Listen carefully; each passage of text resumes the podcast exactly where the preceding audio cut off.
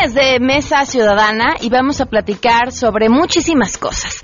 Desde cómo le fue a Andrés Manuel Observador en Televisa hasta la, la decisión del Tribunal Electoral sobre el spot de Mexicanos Primero. En el caso también de lo de la amnistía, que se ha malinterpretado, porque No, hay dudas. se piensa de que es este, impunidad, lo han utilizado para afectar. Además, China continúa dando pasos que parecieran de ciencia ficción para mantener el control de los ciudadanos. De eso platicaremos hoy con Enrique Ansures. Al estilo de una novela de George Orwell, China instala millones de cámaras para sancionar a sus ciudadanos. De esto hablaremos en unos momentos. Tenemos buenas noticias y mucho más. Quédense con nosotros, así arrancamos a todo terreno. MBS Radio presenta a Pamela Cerdeira en A Todo Terreno, donde la noticia eres tú.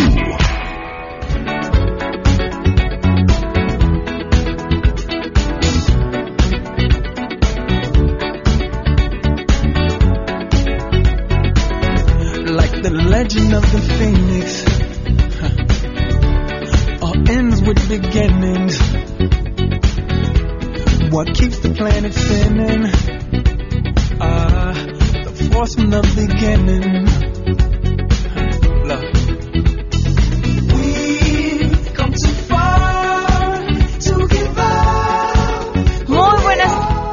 Tardes. Bienvenidos a todo terreno en este lunes. 7 de mayo del 2018, soy Pamela Cerdeira. Los invito a que se queden aquí hasta la una de la tarde. Hay mucho que comentar y que compartir. El teléfono en cabina 5166125, el número de WhatsApp 5533329585, a todo terreno, arroba mbs.com, el correo electrónico. Y en Twitter y en Facebook me encuentran como Pam Cerdeira. Va a ser una eh, mañana tarde, un, día muy movido. De entrada porque hay eh, presencia de los distintos candidatos a la presidencia en esta ciudad y una serie de eventos que además han generado ya desde antes de llevarse a cabo una serie de confrontaciones.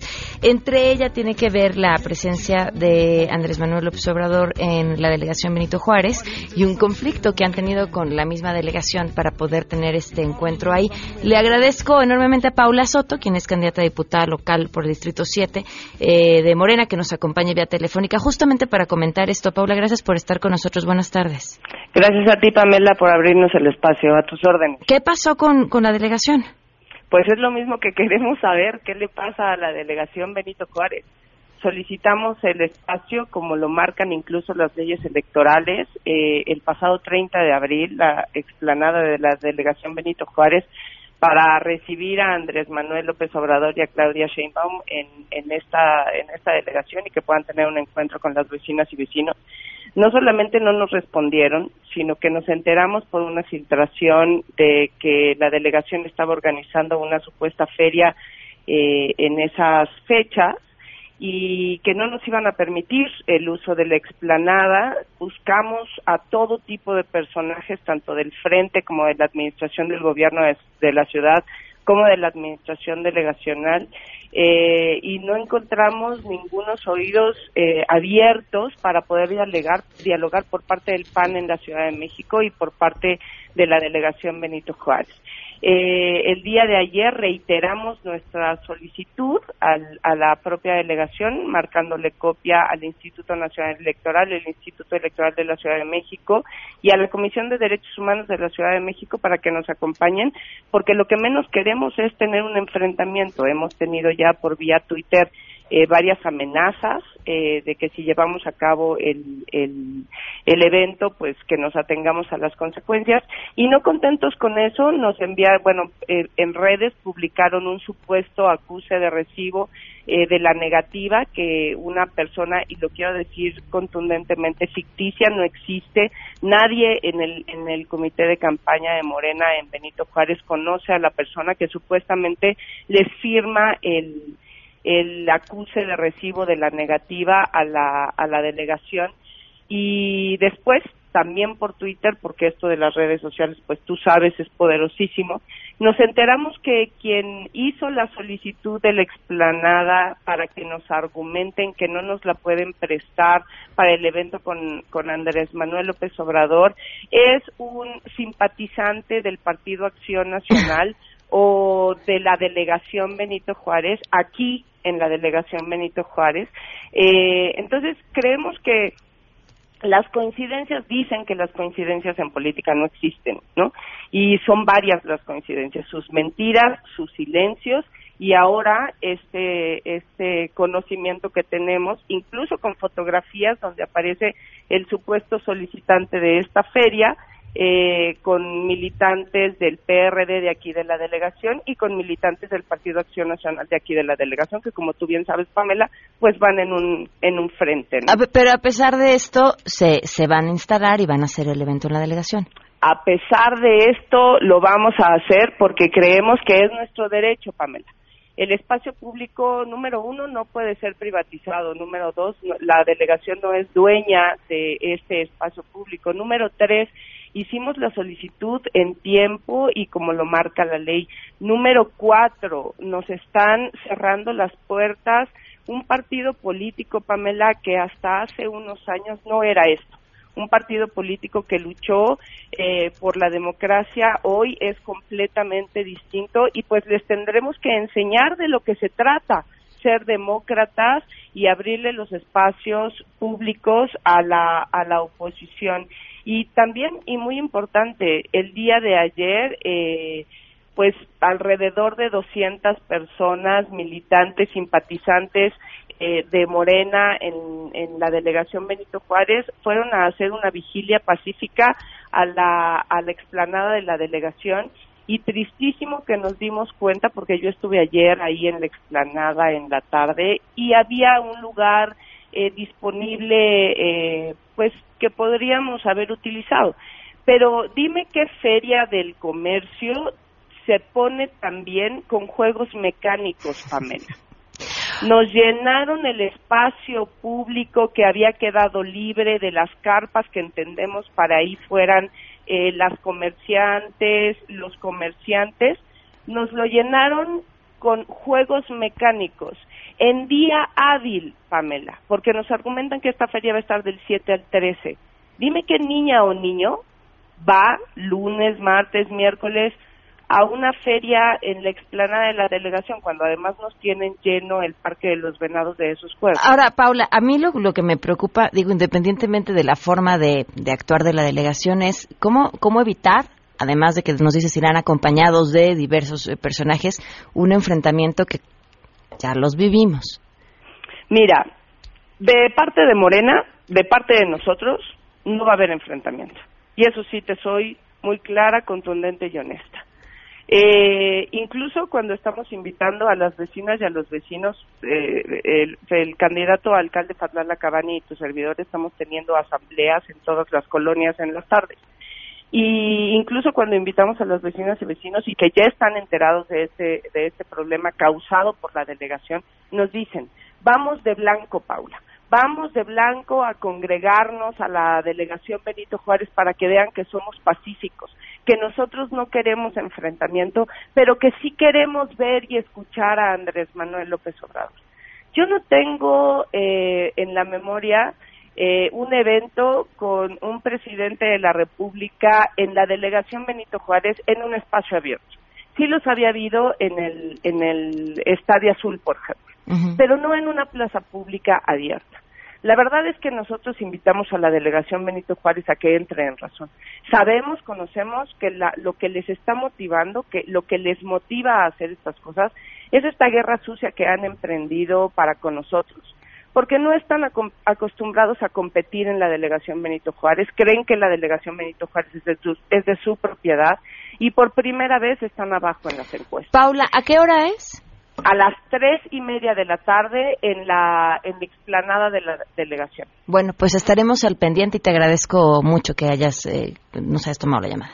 Pamela, te lo agradezco muchísimo a ti. Gracias. Hasta luego. 12 con 12. La pregunta que les hacemos el día de hoy tiene que ver con lo que sucedió este fin de semana con el periodista Ricardo Alemán. Publicó un tuit, por si eh, no se habían enterado, en el que eh, escribió un texto que seguramente les habrá llegado a través de mm, WhatsApp. Comparaba a diferentes personajes públicos que habían sido asesinados por sus fans y así hacía este comentario un llamado a los fans de o a los seguidores de Andrés Manuel López Obrador.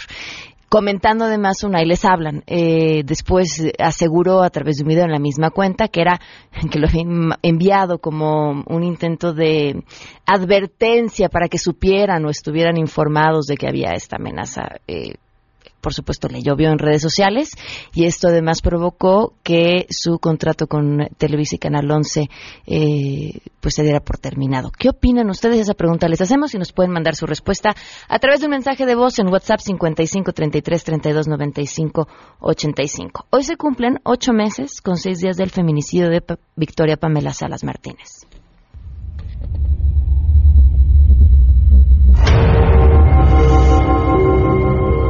Enojaba con mi esposo porque le decía, ¿cómo no vamos a alzar la voz? ¿Por qué se nos está tratando de, de la vida de alguien?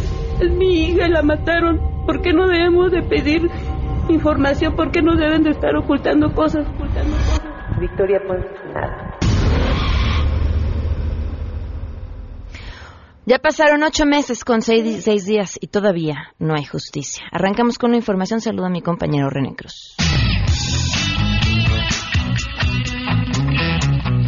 El Instituto Nacional Electoral y Talleres Gráficos de México iniciaron ayer la impresión de las 93.945.000 boletas para la elección presidencial del primero de julio, para lo cual se utilizarán 2.000 toneladas de papel seguridad. Al respecto, el presidente del INE, Lorenzo Córdoba, destacó que las boletas constituyen un eslabón más de la cadena de confianza debido a que las medidas de seguridad las hacen infalsificables. En el contexto de la democracia mexicana y ante la importancia de eliminar la desconfianza en nuestras elecciones, he sostenido que las boletas electorales constituyen uno más de los eslabones de la cadena de confianza que durante un cuarto de siglo hemos configurado para consolidar la vía democrática como el principal mecanismo de acceso a los poderes públicos. Por ello, las boletas electorales deben ser inalterables y contribuir a que las y los ciudadanos confíen en que su voto será contado y respetado. Del mismo modo, mencionó que las boletas estarán listas el 10 de junio para iniciar su distribución con apoyo de las Fuerzas Armadas en las 300 juntas distritales del INE, informó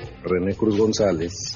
La Asamblea Legislativa de la Ciudad de México aprobó reformas a la Ley de Protección de los Animales en la capital de la República y al Código Penal local. Con las nuevas modificaciones, la Agencia de Atención Animal deberá crear un catálogo informativo de animales potencialmente peligrosos. Con miras a proteger la integridad física de las personas, principalmente de los niños, es que se aprobaron estas reformas y adiciones. Actualmente el Código Penal en su artículo 130 establece que a quien provoque a otro un daño o alteración en su salud se le impondrá una pena de seis meses a dos años de prisión cuando las heridas tarden en sanar más de 15 días y menos de 60 y de tres a ocho años de prisión cuando pongan en riesgo la vida. El dictamen aprobado por el Pleno considera también que la Agencia de Atención Animal deberá integrar este catálogo. De acuerdo a diversos estudios, se consideran potencialmente peligrosas razas, por ejemplo, de perros tipo Pitbull, Terrier y Staffordshire Bull. Es el reporte al momento.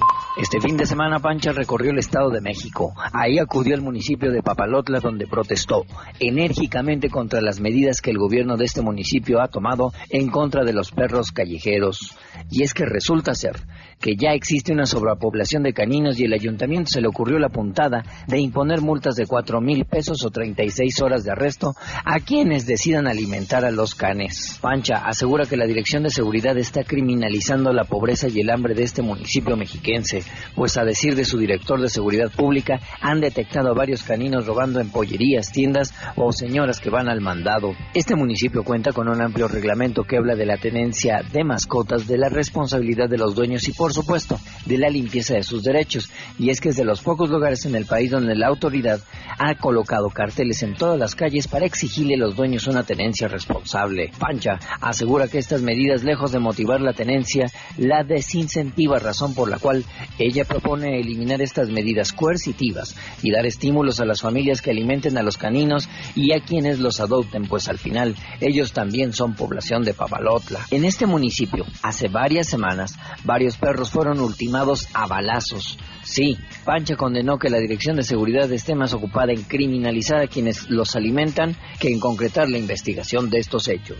Así es, gracias. La Secretaría de Turismo del Gobierno de la República aseguró que el ecoturismo es una manera de preservar y conservar las selvas de nuestro país. Estos proyectos son viables para que los recursos naturales sean sustentables y representen un negocio para los habitantes de esas regiones. Quizá la única alternativa viable para conservar es el turismo. La Secretaría que encabeza Enrique de la Madrid afirmó que en la medida en que los mexicanos y los turistas internacionales visitemos estos desarrollos de ecoturismo y gastemos dinero en actividades de turismo de naturaleza, en esa medida ese dinero a través de estos proyectos sustentables se revierte en la conservación de la selva de nuestro país. Y es que el secretario de Turismo Enrique de la Madrid visitó la estación emblemática Selva Lacandona organizada por el sistema de transporte colectivo Metro que se ubica en el Metro Viveros. Para MBS Noticias, Itlali Sainz.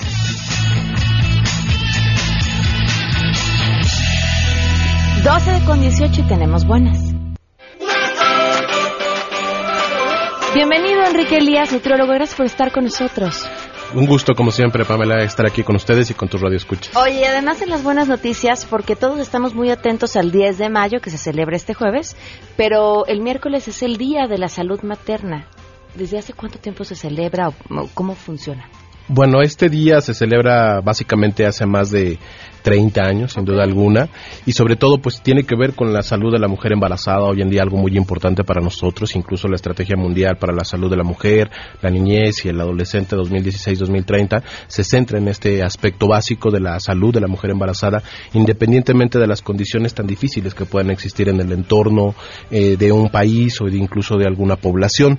Pero, por ejemplo, eh, fundaciones como la Fundación Mexicana de Prevención y Salud Materna ACE, pues es una fundación que en este día específicamente hace eventos relacionados a este apartado y sobre todo yo creo que hace la parte más importante, conciencia de por qué una mamá embarazada, bueno, una mamá o una mujer embarazada debe de tener salud. ¿Y cuáles son estas principales recomendaciones que tendría que tomar en cuenta una mujer embarazada?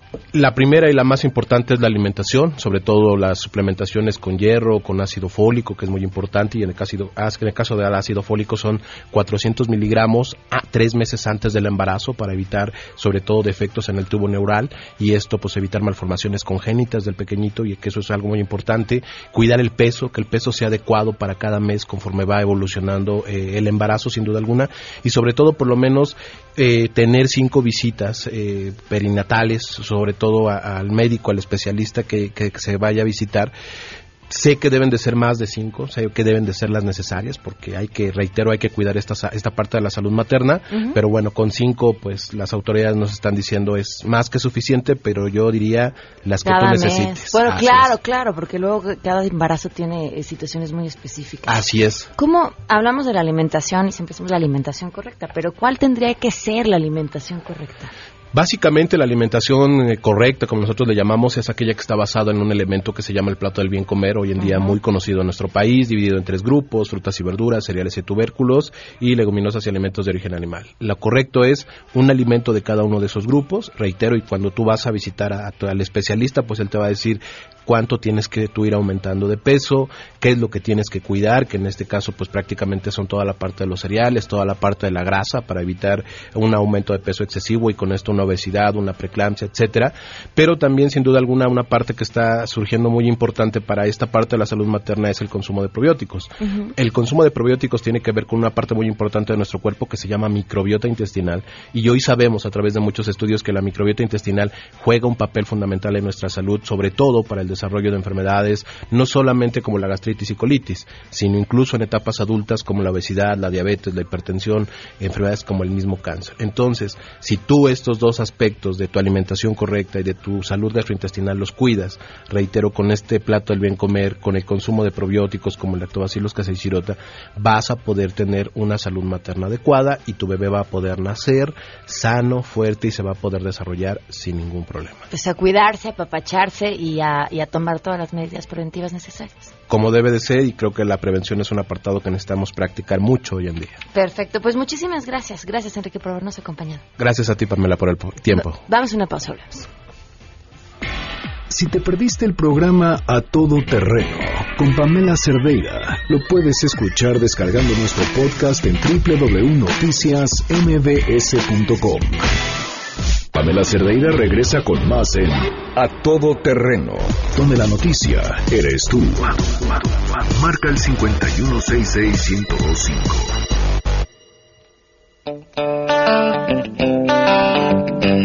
12 con 28, continuamos a todo terreno. Les damos la bienvenida a nuestra mesa de ciudadanos. Está con nosotros Juan Francisco Torres Landa. Bienvenido, ¿cómo estás? Pamela, buenas tardes. Roberto Duque, gracias por acompañarnos. Hola, Pamela. Y también nos acompaña José Antonio Neumann. Gracias por estar con nosotros. Muchas gracias a ti, Bienvenido Pamela. de nuevo. Pues a ver, ahora sí que vamos por partes. Empecemos con lo primero, el spot de Mexicanos Primero, eh, invitando a hacer un voto por quien respalde la reforma educativa, que es claramente a no hacer un voto por Andrés Manuel López Obrador. El INE dice, este, el spot se queda, el tribunal dice, el spot se va. ¿Ustedes qué opinan? Pues parece que es una nueva parte de este enfrentamiento del que ya hemos venido platicando, donde eh, la legislación, el INE le da una interpretación y el TRIFE le da una interpretación totalmente distinta, ¿no? Parece ya ser una secuela casi casi de acto reflejo, ¿no? Donde el, el- la- el grado de certidumbre sobre cómo se implementa nuestra estructura legislativa electoral, pues tiene dos visiones absolutamente, y yo diría radicalmente distintas. Uno, dos, a mí me parece que esto pone manifiesto que la reforma electoral que in- involucró obviamente el, el 41 y otros eh, aspectos constitucionales incluso, la verdad es que eh, restringir la libertad de expresión es una, es una, es una mala receta.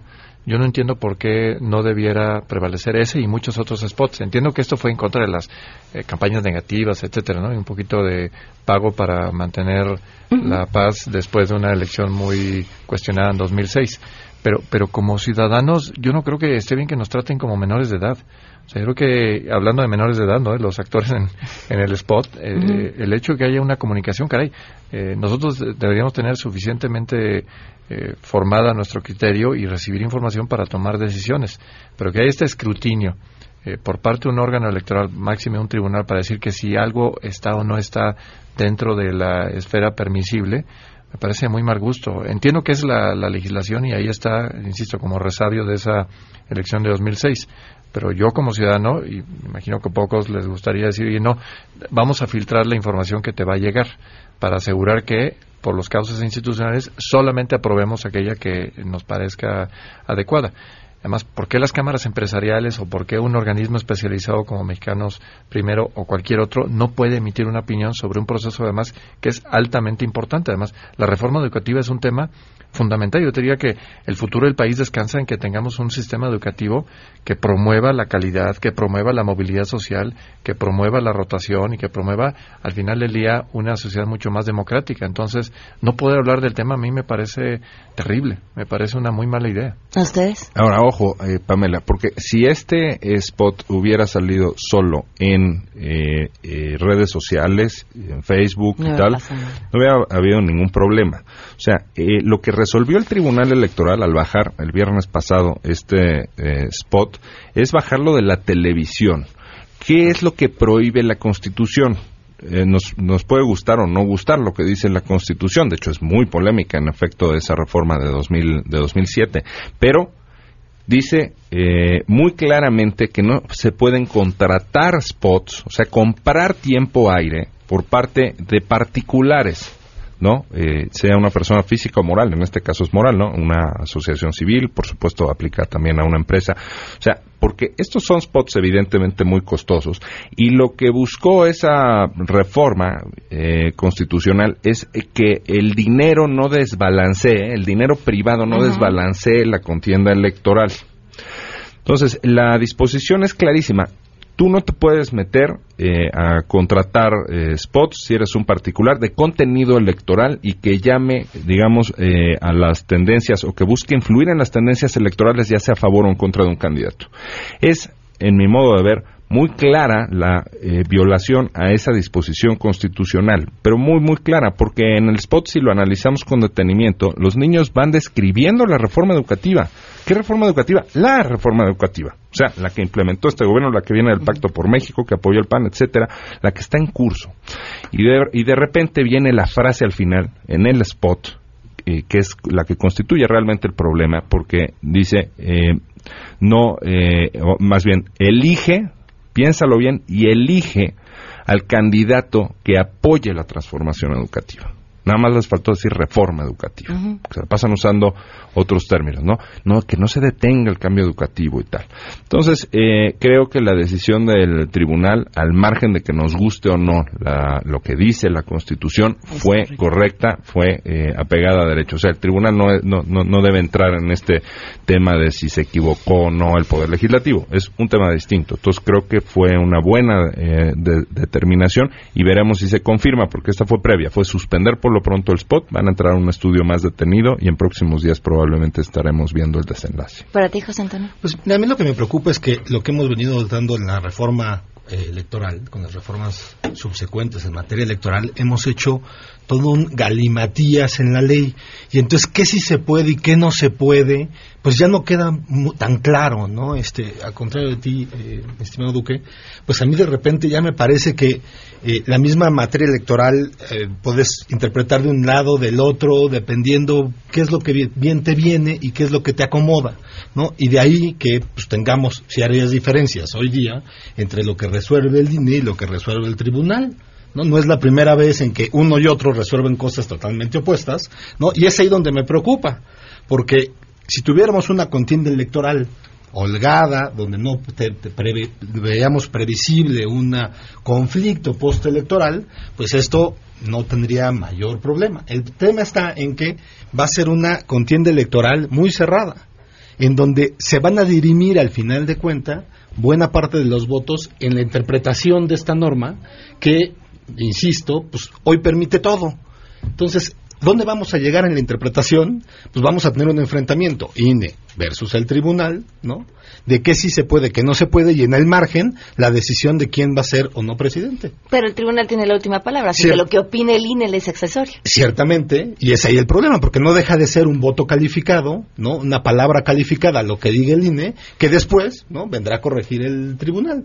Y ahí, pues, en la opinión pública quedará esta diferencia de interpretaciones y esta pugna que, que, se da en los ámbitos electorales. Yo nada más una réplica rápida con mi amigo Newman, porque en ningún momento dije que las disposiciones electorales sean precisas en todos los casos, a todo lo contrario. Eh, hay muchas que son eh, exactamente a la inversa. Me estoy refiriendo a una norma que en este preciso caso, ahí está en el 41 constitucional, es suficientemente clara y precisa. A esa me estoy refiriendo nada más. Y en este, eh, en este asunto, claro que entra, digamos, la hipótesis que establece ese 41 constitucional se está cumpliendo clarísimamente con este con este spot.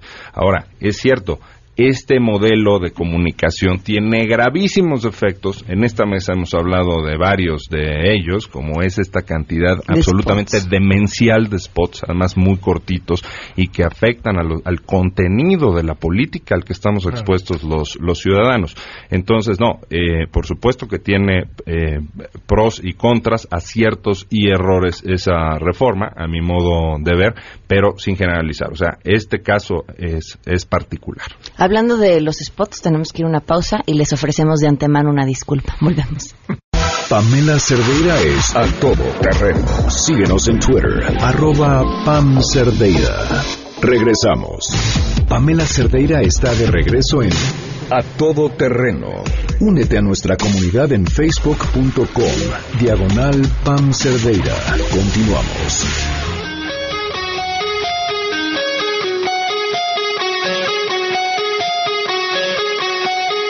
12 con 39 continuamos a todo terreno. Bueno, pues dos temas más que nos quedan sobre la mesa, como lo fue Andrés Manuel López Obrador en, Televisa, en tercer grado, y por supuesto lo que le sucedió a Ricardo Alemán, que nada más brevemente algunos comentarios por parte del público. Gonzalo dice, es exagerado lo que le hicieron. Todas las personas que se interesan en la política e informados saben que eh, AMLO promete más de lo que puede hacer. Solo los ignorantes le creen a sus discursos. Este, muchísimas gracias, Gonzalo, por tu comentario.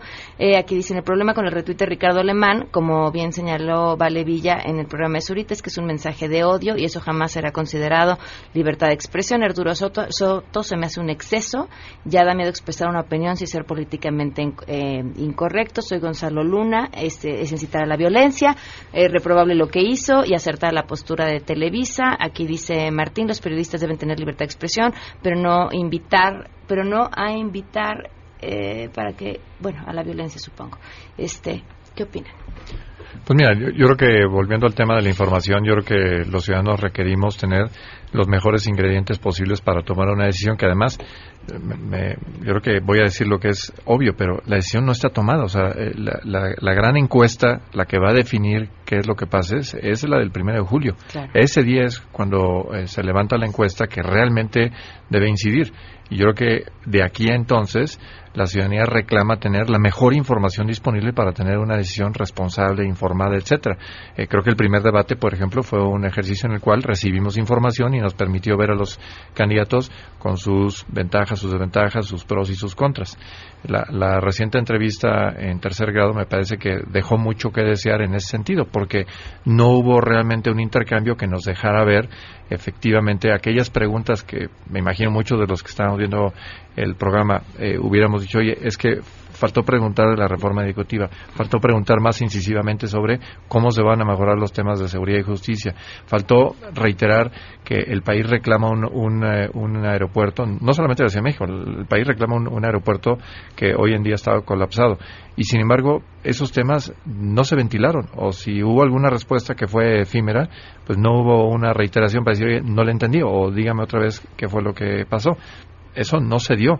Entonces, no creo que realmente para la ciudadanía el, ver estos despliegues en los cuales ya como que hay un trato diferencial para alguno o algunos, en este caso fue para él, eh, no, creo que sea un buen uso del tiempo, que además si están eh, masificándonos con esos spots, como dice Beto, que, que nos tienen totalmente exhaustos, eh, cuando hay la oportunidad de realmente tener un intercambio rico y de recibir información, pues no, es, ese programa no reunió las características que yo como ciudadano y sé que con muchas personas que he estado hablando dicen lo mismo muchos editoriales, por ejemplo, sí, de claro. hoy inciden sobre eso, no, no estamos solos, o sea, muchos editorialistas reclaman, algunos de ellos, por supuesto, periodistas, diciendo, oye, ¿qué pasó? ¿Por qué no hubo un poquito? Y no se trata de que, de que haya un linchamiento, se trata simplemente de que haya un intercambio serio y un cuestionamiento de, oye, ¿cuáles son los temas torales y cómo te vas a pronunciar sobre ellos? Eso no pasó en ese programa. Más cuando tienes el tiempo para una entrevista de ese tamaño. Ahora, fíjate qué curioso, Pamela, y concuerdo totalmente con, con Juan Francisco. Queremos debates oficiales, estos debates del INE, con formatos más interactivos, que puedan tener más participación los moderadores, más incisivos, en fin, que no dejen salirse por la tangente a los candidatos y candidatas, ¿no es cierto? Y lo que vemos es que este, que sin tener las, digamos, reglas, la rigidez de los debates oficiales eh, por parte de la autoridad electoral, los moderadores en general estuvieron con la pasividad justo que no queremos, ¿verdad? En, en este tipo de Ay, arena política. La de Milenio no la viste así. No. La de Milenio no. Okay. Es, es, decir, eh, esta, es que en esta yo veo una, una deferencia impropia para un candidato que está en la contienda política, claro. al calor de la contienda política. Vi una deferencia, insisto, en general, como de ya de jefe de Estado, como si tuvieran allá una persona, porque eh, eran en general medrosos para eh, interpelarlo, para interrumpirlo, en fin, ¿cuál era la regla? Que no se vale eh, señalarle la contradicción y no dejarlo eh, escapar. Y claro, en este caso fue López Obrador, pero pues ahora a ver si no sienta la tónica de que con todos ya van a tener que ser eh, iguales, ¿no? Hay excepciones, pero contadas en mi modo de ver, como cuando Zuckerman le dijo que si cambiaría la Constitución, López Obrador dice que no, y Zuckerman pues lo exhibe como diciéndole pues es totalmente inconsistente con las reformas que vas a que ya has anunciado realizar no y dar marcha atrás a varias porque están en la Constitución todas esas reformas estructurales. Pero en otros momentos de pronto López Obrador decía no no no revisen los números así son los números y se seguía de pronto ya para otro tema de, su- agenda de su digamos eh, guion eh, y no eh, lo, lo detenían, dejaban que se fuera y ya quedaba el dato ahí como que, ah, pues quién sabe qué dirán los números. Oye, que no, estos comunicadores son los que conocen ese tipo de datos, ese tipo de cifras. En fin, entonces, bueno, pues a ver, eh, y con los otros candidatos que ahora seguirán, seguramente, pues eh, se ve difícil que vayan a desentonar, que eso es lo peor. A mí lo que me parece es que eh, lo que vimos sí fue un escenario muy amable para él y lo que en general la gente quiere pues es ver sangre, ¿no? Si no vemos sangre frente al candidato, entonces no vale, ¿no? ¿Qué nos dijo? Pues nada nuevo de lo que ya ha dicho. ¿Qué nos iba a decir en caso de ponerlo contra las cuerdas? Pues nada más de lo que ya nos ha dicho. No creo que pueda decir nada más eh, porque no lo ha venido diciendo, entonces no veo que lo diga de repente en un programa. Lo que sí me llama la atención es, si se quiere ver un tema de conspiraciones, eh, Televisa, ¿no? Tiene un programa a modo, le da un programa a modo, si quieres ver así, no nada agresivo, y luego cuando hay una nota agresiva de uno que retoma uno de sus eh, eh, de, su, de su gente, eh, lo corre, ¿no?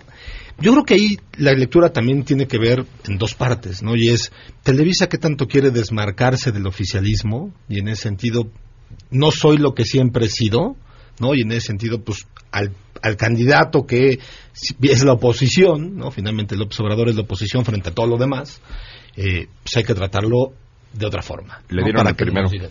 Sí, pero ahora lugar, indica que, ¿no? que será el oficialismo. Eh, claro, ya no sabemos qué es el oficialismo, ¿no? ¿No? Porque ya, Pues ya en este espectro político qué es el oficialismo queda, queda muy poco claro, ¿no? Y la otra es, yo creo que haber corrido a, mm, al- a- a la- Ricardo a Ricardo Alemán, ¿no?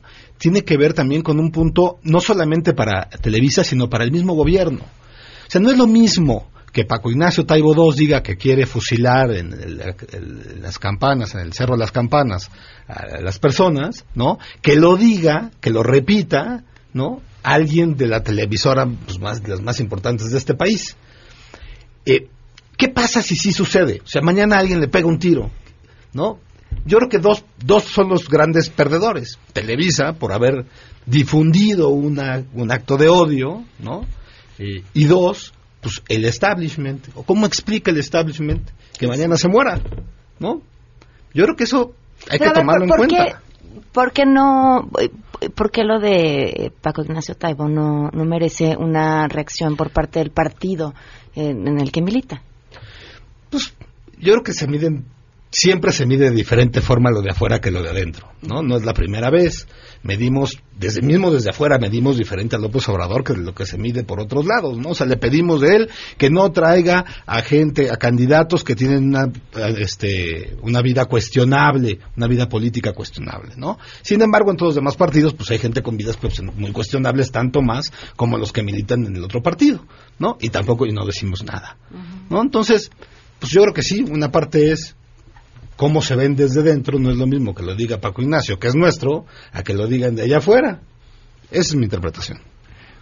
Pero eso pone de manifiesto que hay, hay dos estándares y que no, no está bien. O sea, no, no podemos tolerar que la violencia en un caso se, se permitiera. Además, sin, sin justificar a Ricardo, y creo que sí cometió un error, y a lo mejor parte del error fue que no hubo una reacción, digamos, inmediata para decir, oye, paren esto o lo que fuera.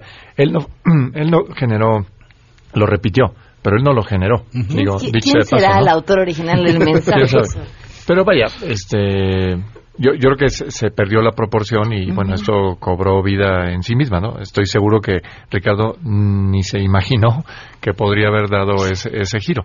Me, me imagino, pero bueno, eh, obviamente fue un judgment call, ¿no? Una, una llamada que fue equivocada de su parte, no, no debió haber eh, replicado ese mensaje, eh, por lo menos no en un foro abierto como son al final del día las redes sociales. Pero vaya, siendo también muy cautos y, y- y muy eh, conscientes. Si, si tú ves lo que circula en redes sociales, hay cosas esas y mucho peores. O sea, digo, si, si te vas a poner al escrutinio, o sea, ¿por qué en ese caso en particular fue? Pues a lo mejor la, la liga con Televisa, un, una persona que tiene eh, una, barra de opinión. y no puedes decir lo mismo. está bien. Este, pero de cualquier forma, eh, pues sí, creo que sí se, se, se perdió, digamos, de, de control y a lo mejor Ricardo tuvo que haber inmediatamente cesado, hubiera dicho, oigan, me equivoqué en esto, este, no era mi intención, lo que era una broma de mal gusto, eh, se, se tomó por algo que fuera un mensaje Claro. donde yo incitaría a violencia, cosa que no era mi intención, ¿no? Me imagino que eso lo tuvo, pero no, no reaccionó. Y en estos temas, las reacciones, los minutos, los segundos pueden ser la diferencia abismal entre lograr uno u otro resultado. Claro. Yo fíjate, Pamela, soy de los que cree que no se sobredimensionó. Yo creo que es eh, muy, muy grave que un comunicador eh, en, en México de pronto empiece a jugar, entre comillas, con el tema de un asesinato a determinada figura o en este caso, a ver, llevamos 80 eh, eh, 88. asesinatos. Bueno, 88. Eh, Juan Francisco ya subió recientemente. Es un dato dramático eh, de candidatos asesinados. Es un tema con el que no se puede jugar. Entonces, eh, si cualquier persona X en su cuenta de Twitter pues sube una cosa, no sé, neonazi o de las características aberrantes que queramos, eh, es distinto, porque sí hay una responsabilidad en ejercer la libertad de expresión para quien tiene ese tipo de posibilidad de difundir, de que resuene ¿no? su, su posición. Entonces, eh, yo creo que, que sí, sí fue delicado, pero coincido, Pamela, totalmente contigo en que no puede ser que se esté hablando de apología del delito, o sea, de que se está, eh, eh, digamos, propiciando que o hablando de este tipo de, tema y en el caso de Paco Ignacio Taibo ahí no es eh, apología del delito o de la violencia o de nada están hablando de fusilar oponentes no entonces sí ese doble rasero es totalmente inadmisible. Le- ¿Querías agregar algo? No, no. Les agradezco mucho a los tres que, que nos hayan acompañado. Pues hasta el próximo lunes, que seguramente vendrán muchos más temas. Muchas gracias. Gracias. Hoy, sí, hoy sí nos dio tiempo de los tres. Le agradezco a Ángel Luna, delegado interino de Benito Juárez, que nos acompaña vía telefónica. Ángel, ¿qué tal? Muy buenas tardes. Querías eh, hacer una réplica sobre lo que comentó la candidata de Morena al inicio de este espacio, eh, referente a que no les habían dado oportunidad de hacer su mitin en la explanada de la delegación. Pamela, ¿cómo estás? Muy buenas tardes y buenas tardes a todo tu auditorio. Mira, yo te quiero decir que como delegado interino hay una responsabilidad que no podemos eh, dejar de advertir. Nos debemos a los vecinos y debemos de actuar conforme a derecho. Es muy simple, el comunicado que nosotros le hicimos llegar a todos los medios de comunicación nos advierte que el día 30 de abril se pidió la autorización por parte de, de Morena y el 4 de mayo se les notificó que ya había sido solicitada la explanada.